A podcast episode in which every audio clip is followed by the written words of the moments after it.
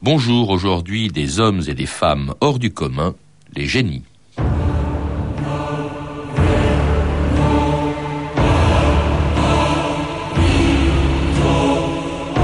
L'étendue de l'esprit, la force de l'imagination et l'activité de l'âme, voilà le génie.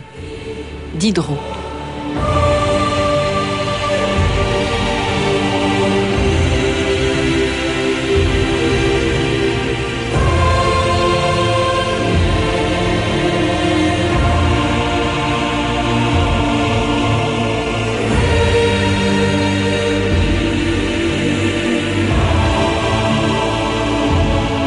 2000 ans d'histoire.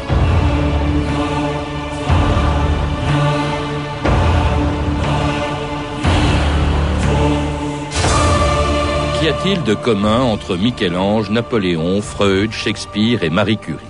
C'est que chacun, dans son domaine, est universellement reconnu comme un génie.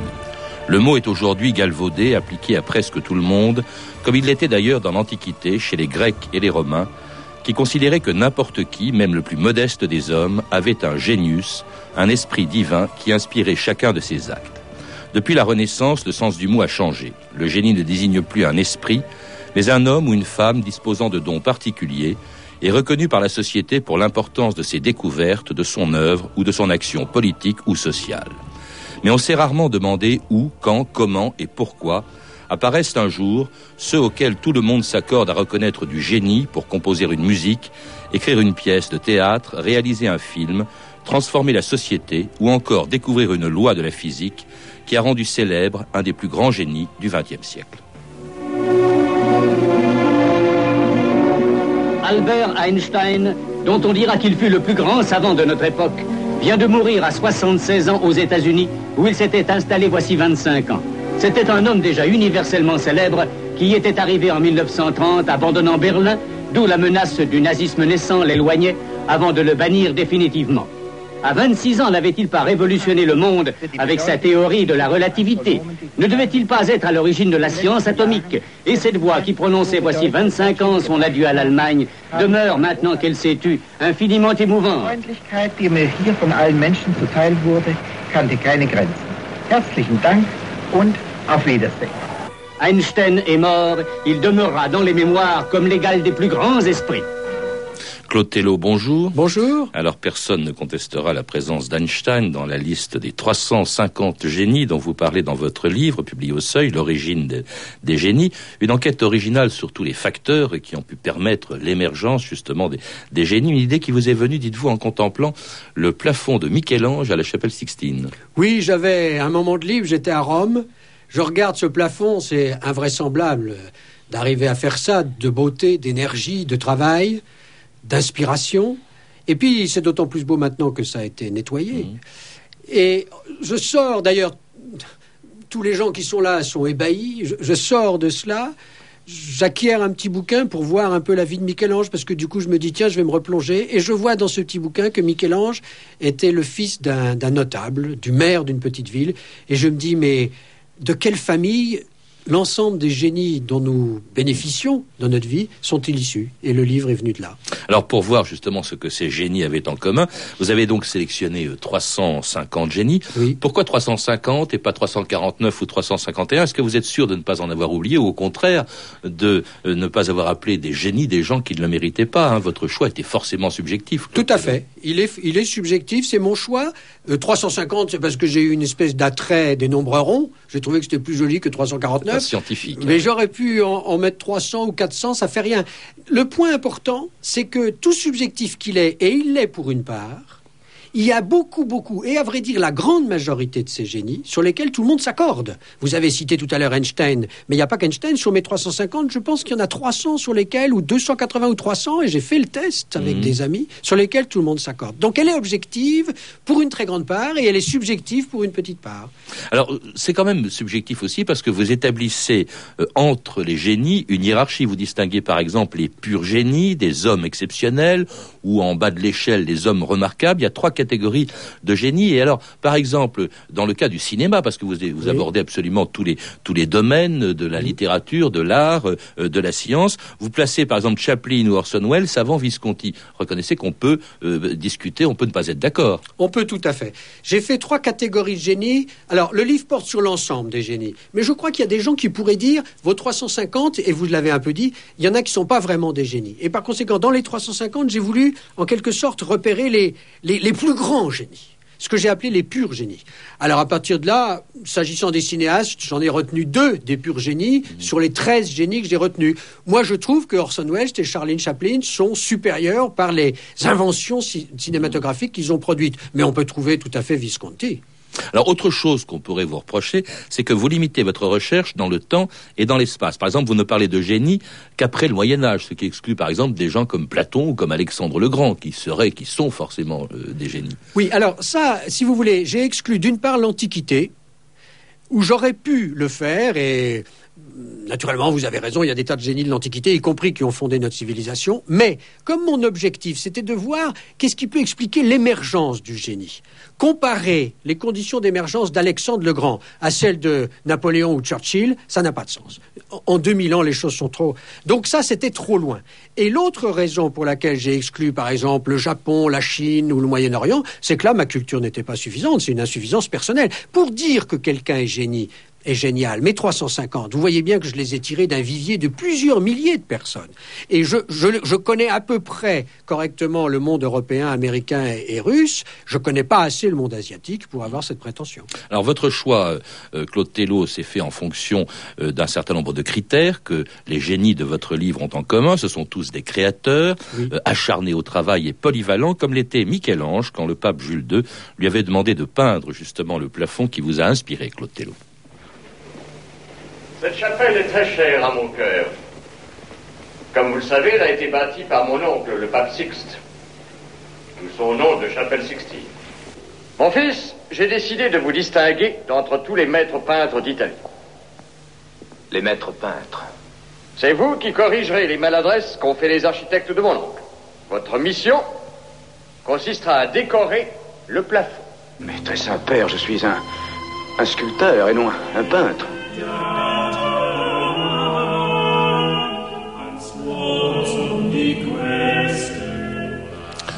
Et oui, bah, Michel-Ange était euh, effectivement euh, à la fois peintre, sculpteur, aussi poète, vous le rappelez, architecte, architecte polyvalent comme l'étaient beaucoup de, des génies dont vous parlez. Oui, c'est un critère. Une condition du génie? Ah non, une condition non.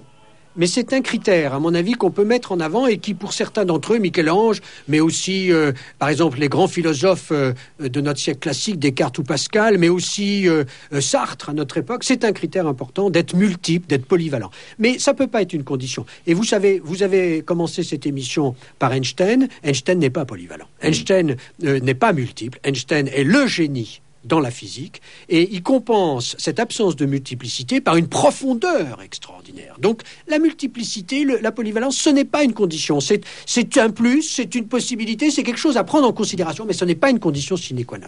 Alors la condition, en revanche, c'est que ce soit tous des créateurs. Ah, c'est comme ça que vous avez choisi. Par exemple, pas d'interprète. Non, parce que, si vous voulez, moi je me rallie à la, à la définition de, par exemple, du, du critique d'art Faucillon, qui dit, et je crois que ça c'est vrai, qu'est-ce qui caractérise vraiment le génie? Le principal critère, c'est d'avoir créé une œuvre. Et que cette œuvre, c'est pas n'importe quelle œuvre, c'est une œuvre qui a bouleversé le monde ou bouleversé notre façon de voir le monde.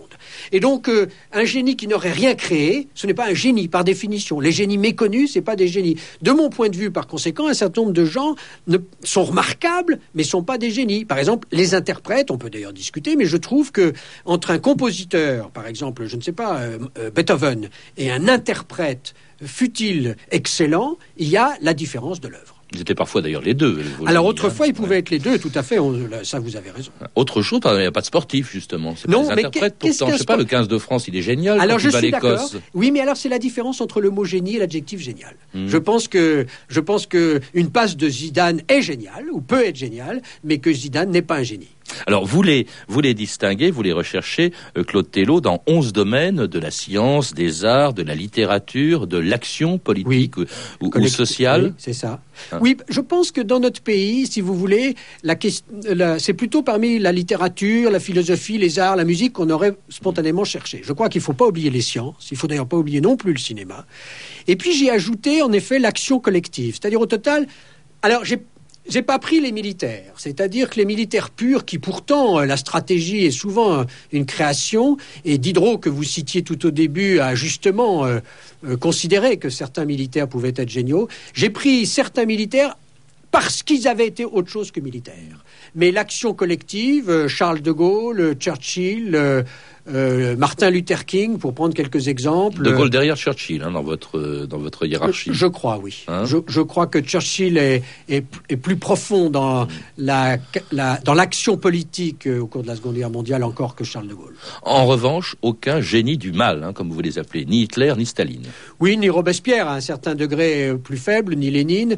Oui, alors ça c'est parce que si vous voulez, c'est une chose d'avoir des critères, comme nous venons de le dire, c'est autre chose de porter un, un certain jugement moral sur l'œuvre que ce génie a faite. Et je ne crois pas qu'on puisse forcément dire que Hitler et Staline soient des génies, fussent des génies du mal. Mais même si vous dites que c'est des génies, le moins qu'on puisse dire, c'est que leur œuvre est mauvaise. Mm. Et donc, euh, j'ai porté un jugement moral sur, euh, sur l'œuvre de mes génies. Autre critère, Claude Tello, c'était des travailleurs, hein. euh, tous des bêtes de travail. Les 35 heures, ils connaissaient pas. Hein, non, pas du tout. Oui, ça. Hein. Enfin, il y, a quelques dilettantes. Musset est un dilettante. Rimbaud été apparu pendant deux ans. Il n'a pas énormément travaillé. Mais enfin, dans l'ensemble, les gens ont travaillé, travaillé énormément, ont vécu beaucoup, assez souvent longtemps. Ils ont même tellement travaillé parfois qu'ils se sont usés au travail ils se sont épuisés dans leur œuvre. Un, des bons cas, c'est par exemple Lamarck, qui devient aveugle à force d'avoir regardé constamment dans un microscope. Donc des écrivains comme, comme Balzac. Balzac avec son café, il meurt d'ailleurs assez tôt, tellement il s'est détruit à, écrire toutes les nuits. Flaubert qui peaufinait ses textes, qui parlait de l'atroce labeur. Beethoven qui disait l'art exige de nous de n'être jamais au repos. Ah, c'est atroce. Ils ont une force intérieure. Euh, Van Gogh aussi. Ils ont une force intérieure qui les pousse à fabriquer cette œuvre. leur enfant, c'est leur œuvre. Hmm. Alors, autre critère euh, commun à certains euh, de vos génies, hein, leur précocité, c'était le cas bien sûr de Rimbaud, de Pascal mm. ou encore d'un des plus grands génies, bien sûr, de la musique. Mozart, vous n'êtes pas l'unique compositeur à Vienne. Non. Mais je suis le meilleur. Stupéfiant. Étourdissant. On croyait vivre un rêve. C'était pour moi très clair. Les sonorités que j'avais entendues dans les salons de l'archevêque n'avaient pas été un accident. Là encore, c'était la voix même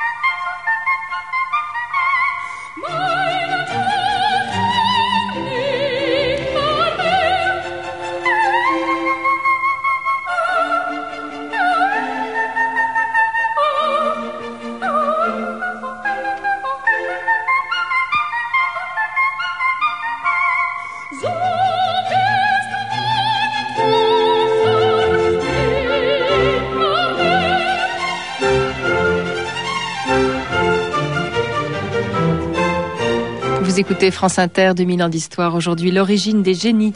Et c'était un extrait de la flûte enchantée de, Mozart. Mozart dont personne, bien sûr, ne peut contester le génie. Et qui avait déjà écrit, euh, Claude Tello, une œuvre à, 8 ans. Est-ce que la précocité, c'est une des caractéristiques du génie? Oh, Une caractéristique importante. Je l'ai mise en second après la, après la création. Euh, elle n'est pas nécessaire. Il y a des gens qui deviennent géniaux tardivement. Donc ce n'est pas une condition sine qua non. Mais c'est une condition fréquente, notamment dans deux, dans deux domaines qui sont tout à fait extraordinaires. La musique, comme on vient de l'entendre, ça vraiment, il y a, vraiment une très grande précocité de beaucoup de compositeurs. Euh, et puis alors les mathématiques. Mm. Les mathématiques, c'est tout à fait fantastique. Euh, vous avez euh, Pascal, Leibniz, Gauss, sont incroyables. Monge lui-même sont incroyablement précoces. Bon, je crois que vous avez aussi un peu des dessinateurs. Bon, c'est les trois la principaux littérature avec Rimbaud aussi. Hein. Alors la littérature avec Rimbaud, mais Rimbaud est plutôt une exception. Et puis de toute façon, Rimbaud, il a commencé plutôt à écrire vers, vers 15-16 ans, pas à 8 ans comme Mozart. En tout cas, c'est ce que vous appelez les enfants d'or, euh, ou les enfants prodiges, comme l'étaient Giotto, Michel-Ange ou Mozart, dont la précocité avait émerveillé leurs contemporains, la revue de texte Stéphanie Duncan. Oui, c'est la Renaissance hein, qui invente les enfants prodiges. Cette notion, en effet, euh, comme celle de génie, est totalement étrangère au Moyen Âge. Il y a bien des, au Moyen Âge des enfants prodigieux, plutôt comme Jésus, des chevaliers comme Perceval ou des saints, des vieux sages comme Saint Augustin. Mais on ne parle pas à l'époque d'enfants prodiges ou de génies. Alors, parmi ceux qui, à la Renaissance, consacrent les enfants prodiges, le plus célèbre est l'italien Vasari, qui a raconté la vie des grands artistes. C'est lui qui accrédite la légende de Giotto, petit berger devenu un des maîtres de la peinture italienne, bien avant d'ailleurs Vasari. Un jour, raconte Vasari, que le peintre Cimabue se rendait pour affaire de Florence à Vespignano, il trouva le petit Giotto. Tout en faisant paître son troupeau, l'enfant dessinait une brebis d'après nature sur une pierre plate à l'aide d'une pierre pointue, sans autre maître que la nature. Cimabue s'arrêta émerveillé et lui demanda s'il voulait venir avec lui. Mais pour Vasari, le génie absolu, c'est Michel-Ange, lui aussi doté d'une étonnante précocité. Un jour, raconte encore Vasari, un des jeunes apprentis de l'atelier dessina à la plume un portrait de femme. Michel-Ange s'empara alors de la feuille et reprit les contours de cette femme avec les lignes qu'elle aurait dû avoir pour être parfaite. La différence des deux styles était admirable, comme la qualité de jugement de ce jeune garçon au tempérament si affirmé. C'est alors aussi que Michel-Ange sculpta dans un bloc de marbre la bataille d'Hercule et des centaures. Elle est si belle, dit Vasari, qu'à la regarder, on ne peut y voir l'œuvre d'un adolescent, mais celle d'un artiste accompli et d'un grand praticien. Mais l'enfant prodige, vous l'avez dit, par excellence, c'est bien sûr Mozart, Wolfgang, que son père Léopold exhibe dans toutes les capitales européennes. Il écrit ceci, son père. Nous sommes des gens honnêtes qui faisons connaître au monde un miracle que Dieu a fait naître à Salzbourg. En 1763, l'écrivain Grimm, qui est à Paris, est si surpris qu'il écrit ceci à un ami. Les vrais prodiges sont assez rares pour qu'on en parle quand on a l'occasion d'en voir un. Un maître de chapelle de Salzbourg, un certain Mozart, vient d'arriver ici avec deux enfants de la plus jolie figure du monde. Sa fille, âgée de 11 ans, touche le clavecin de la manière la plus brillante. Elle, on l'oubliera. Son frère, qui aura bientôt 7 ans, est un phénomène si extraordinaire qu'on a de la peine à croire ce qu'on voit de ses yeux et ce qu'on entend de ses oreilles. Ce qui est incroyable, poursuit Grimm, c'est de le voir jouer de tête pendant une heure de suite, et là s'abandonner à l'inspiration de son génie et à une foule d'idées ravissantes qu'il sait faire succéder les unes aux autres avec goût et sans confusion. De plus, ajoute Grimm, ce petit Mozart écrit et compose avec une facilité merveilleuse. Dans le cas de, Mozart, mais aussi de Giotto ou de Michel-Ange, euh, Claude Tello, on a le sentiment au fond que le génie vient d'une espèce de, don, de miracle, comme le disait le père de de Mozart, au fond, ils appartiennent, ce que vous dites, à une catégorie de génie qui n'avait absolument besoin de rien pour s'imposer. Le contexte ne comptait pas. Il serait devenu génie à n'importe quel siècle, à n'importe quelle époque. Oui, c'est ce que j'ai appelé le génie éclatant. Il n'a besoin de rien, de personne. Euh, il n'a pas besoin de circonstances. Il, peut être né n'importe où. J'en ai beaucoup qui, par exemple, sont nés dans des familles populaires, c'est-à-dire qui n'avaient aucun soutien d'aucune sorte, ni financier, ni intellectuel, ni culturel, et qui euh, ont émergé parce qu'ils ont ça en eux. C'est bon. Alors je crois que quand on réfléchit au génie, et même si aujourd'hui on ne sait pas par quelle mécanique et mécanisme précis ça passe, on est obligé, dans un certain nombre de cas, de parler du don. Alors pour les autres, en revanche, le, contexte euh, dans lequel ils, ont vécu était nécessaire. Vous, vous passez en revue toutes les raisons qui permettent à un génie de s'imposer, le milieu social ou familial, l'époque ou le pays. J'étais surpris d'apprendre d'ailleurs que la France, et c'est plutôt sympathique, était vraiment propice au génie. Hein. C'est pas un peu de chauvinisme tout ça, Claude Taylor? Non, je ne crois pas, parce que euh, quand on regarde les génies les plus indiscutables, on a aussi beaucoup de Français, même s'il est tout plus grand serait plutôt, de mon point de vue, allemand. Mmh. Mais du point de vue quantité, euh, alors je, pense qu'il y a un effet de richesse et puis surtout il y a un effet de Paris. Enfin bon, c'est une chose qu'on peut, qu'on peut évoquer. De toute façon, le, si vous voulez, je pense que ça a été trois siècles, ça. 17e, 18e, 19e. Alors justement, il y a aussi, en train de rentrer dans l'Europe. Il y a aussi le siècle. Hein. vous dites le 19e siècle, c'est celui qui a donné le plus de génie. Pourquoi le 19e Alors je pense parce que à la fois d'abord il y a un effet richesse euh, les gens commencent à lire et par conséquent, il y a des livres qui s'écrivent parce que les livres vont être lus. Le roman, euh, le roman est inventé en gros au XIXe siècle. Et puis je pense aussi, vous comprenez, nous sous-estimons aujourd'hui l'effet de la Révolution française. La Révolution française, c'est un autre monde et cet autre monde est d'une façon ou d'une autre euh, célébré, célébré par les peintres. Songez à David, célébré par les romans. Songez justement à Balzac, célébré par la poésie. Et puis, c'est aussi le moment où la science arrive sur la, sur la scène. Et, du coup, les inventeurs, qui est une de mes catégories, euh, l'électricité, qui est, qui est, découverte par en particulier Ampère ou Coulomb à cette époque-là, euh, en somme, tout ça se passe au 19e siècle. Alors, nous avons une idée du 19e très, très négative. En vérité, le 19e siècle est un siècle très positif du point de vue de, l'ensemble de la pensée vue à travers ce prisme des génies. Alors, autre facteur, Clotello, favorable à l'éclosion des génies, euh, c'est le milieu dans lequel euh, on peut vivre, et notamment euh, le milieu urbain. Par exemple, il y a très peu de génies d'origine paysanne. Trois, je crois que vous en citez à peine. Oui, enfin très peu. Alors, c'est assez prodigieux parce que nos sociétés, la France, l'Allemagne, l'Angleterre moins, mais étaient rurales étaient paysannes. Et, en vérité, on n'a presque pas de génie issu de la paysannerie. Quelques-uns, comme, euh, comme Laplace, comme Newton, mais, mais, mais globalement, le creuset du génie, c'est la ville. Et là encore, nous avons une image de la ville qui est une image assez négative, le lieu des dépravations, etc. C'est aussi le lieu de la modernité, c'est le lieu de l'éclosion du génie. Alors, pas beaucoup de, paysans ou d'enfants de paysans, et puis alors très peu de femmes, huit femmes de génie sur 350, dont euh, je les cite, Elisabeth Ier d'Angleterre, Claude Caudel, euh, pardon, Camille Claudel, Agatha Christie, Coco Chanel ou alors celle qui en 1902 découvrait le radium, Marie Curie. Il y a eu réaction. 500. L'aiguille est au maximum, Marie. C'est du radium pur. Marie. Il émet même de la lumière. La lumière du futur, Marie. La lumière du futur. J'ai presque envie de pleurer. Parce que tu entrevois tout le bien que les hommes pourront tirer de cette nouvelle énergie. Mais là, on a quelques milligrammes. Il nous en faut un gramme pour qu'on puisse le voir. Eh bien, on n'a plus qu'à piler, dissoudre, filtrer, précipiter, recueillir, cristalliser et électrolyser mille fois de suite. Alors, c'était, un extrait des Palmes de Monsieur Schultz, de Claude Pinotto, la vie, entre autres, de, de Marie Curie découvrant le, radium. Pourquoi y a-t-il si peu de femmes? Ça me navre. Ça me navre. Bah oui, mais enfin. Mais je pense que ça voilà. Mais je pense que ça reflète euh, euh, le rôle et le statut de la femme au cours de ces siècles. D'ailleurs, il y a très peu de femmes, mais il y en a un peu moins rarement au XXe siècle que les siècles précédents, de sorte que le XXe siècle où le rôle et le statut de la femme se sont ont commencé à changer, sont aussi ceux où il y a le plus, il y en a un peu moins. Et je, je pense que, enfin, à partir du moment où une partie de mes génies ont besoin des circonstances pour éclore, je pense que toute une partie des femmes potentiellement géniales n'ont pas éclos parce qu'elles n'ont pas bénéficié des circonstances. Alors, autre facteur favorisant le génie, Claude Tello, la religion dans laquelle ont été élevés vos génies, hein, euh, des fils de pasteurs, par exemple, qui sont vraiment surreprésentés, ou des juifs. Pourquoi cette importance de la religion? Écoutez, ce milieu religieux dans lequel ils ont vécu Pour les pasteurs, je crois. Alors, on pourrait penser à un phénomène proprement religieux, mais je crois que c'est plutôt la question de la lecture. Euh, les pasteurs, la religion prétendument réformée, RPR, les, protestants donc. C'est le nom qu'on leur donnait que leur autrefois, exactement, euh, fondent, la, relation avec Dieu sur le livre, sur la Bible. Je vous rappelle que Luther, qui est d'ailleurs un de mes génies, est le premier à traduire la Bible en allemand pour que tout le monde y ait accès. Avant, la Bible n'est qu'en latin.